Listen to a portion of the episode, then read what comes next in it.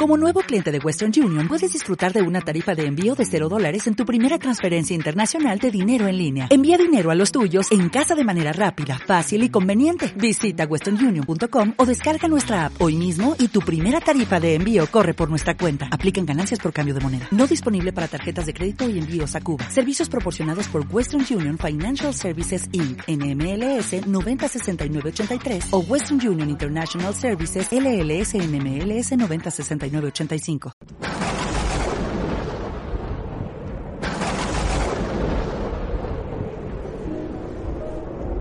En aquel tiempo, al acercarse Jesús a Jerusalén y ver la ciudad, lloró sobre ella, mientras decía, si reconocieras tú también en este día lo que conduce a la paz, pero ahora está escondido a tus ojos, pues vendrán días sobre ti en que tus enemigos te rodearán de trincheras, te sitiarán, apretarán el cerco de todos los lados, te arrasarán con tus hijos dentro y no dejarán piedra sobre piedra, porque no reconociste el tiempo de tu visita. Palabra del Señor. El Señor no quiere la muerte del pecador. Su oficio es salvar es el Salvador.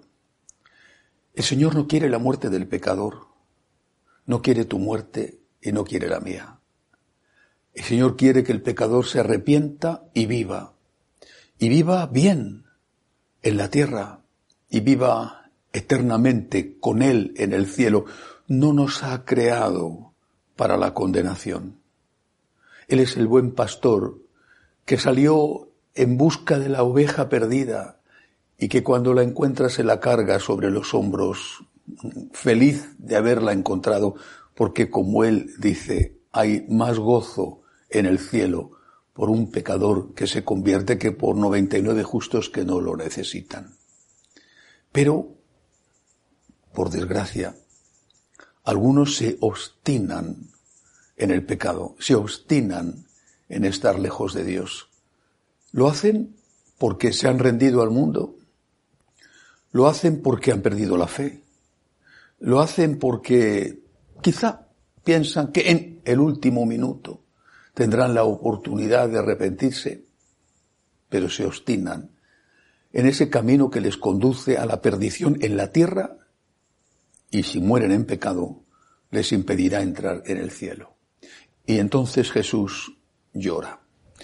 Lo dice hoy el Evangelio, dice que el Señor al ver la ciudad, lloró sobre ella.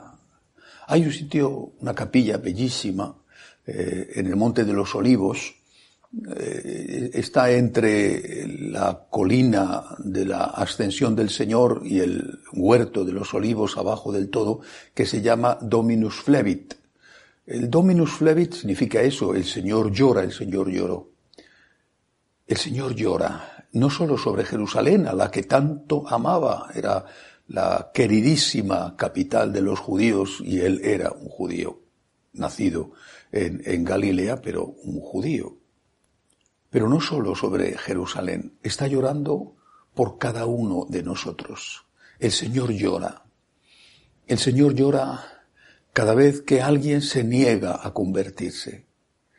El Señor llora cada vez que alguien hace un pecado pero también cada vez que ese que ha cometido el pecado no quiere reconocerlo, no quiere pedir perdón, no tiene propósito de enmienda, se obstina en ese pecado. El Señor llora cuando no solo es el hombre, sino las sociedades las que se obstinan en autodestruirse. Cuando eh, pienso en, en mi patria, en España, a la que quiero enormemente, porque el amor a la patria es una consecuencia del amor al Padre, a Dios Padre, un amor que no implica en absoluto eh, el desprecio a otras patrias. Pero cuando pienso en mi patria lloro. ¿Cómo es posible que estemos matando en un país que no tiene niños a 150.000 niños cada año con el aborto? ¿Cómo es posible que eso se considere un derecho? ¿Cómo es posible que haya leyes que favorezcan lo que se llama eufemísticamente el suicidio asistido, que no es otra cosa más que la simple y brutal eutanasia? ¿Cómo es posible que haya leyes que permitan a un niño, a una niña, a un menor de edad, elegir un cambio de sexo con todas las consecuencias que eso va a tener, por ejemplo, el índice de suicidios entre los adolescentes y jóvenes que se han sometido a un cambio de sexo es altísimo. Entre los que se han sometido ya. ¿Cómo es posible que eso se haga y se considere un derecho tanto que incluso las feministas más radicales protestan contra ello? ¿Cómo no llorar por mi patria cuando veo cómo va de día en día empeorando. No me refiero al tema económico, que también, sino que va empeorando en lo que es más importante en su alma y se aleja de sus raíces.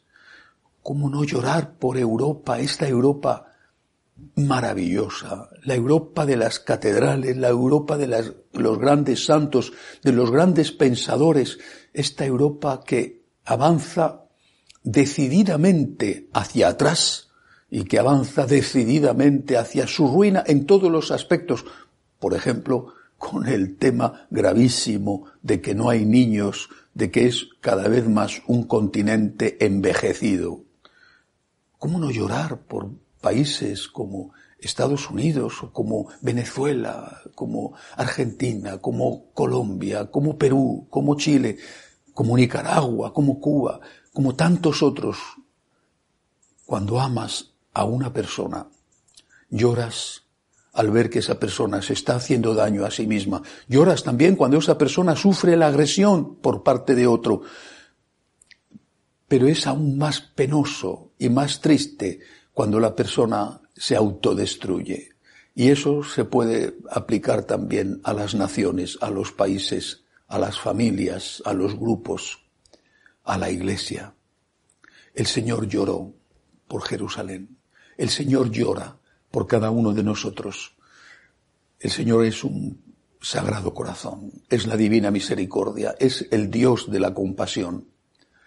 Pero nosotros somos los que nos obstinamos en alejarnos de Él, en cerrar la puerta a su misericordia, en negar incluso la existencia del pecado para no tener que pasar por la no tan grande humillación de reconocernos pecadores y pedir perdón. Démosle gracias a Dios por sus lágrimas y no las provoquemos más. Basta con decir, Señor, perdóname. Setenta veces siete dijo el Señor que nos perdonaría. Era una forma de decir que lo haría de una manera infinita setenta veces siete, si es necesario cada día. Señor, perdóname, te lo suplico, soy un pecador. Perdóname, Señor, ayúdame, Señor, dame la fuerza, Señor, pero de ninguna manera quiero estar lejos de ti. Díselo, díselo. No te obstines diciendo lo que hago no está mal. Díselo, Señor, lo que hago está mal, soy una persona débil. Díselo, ayúdame, Señor.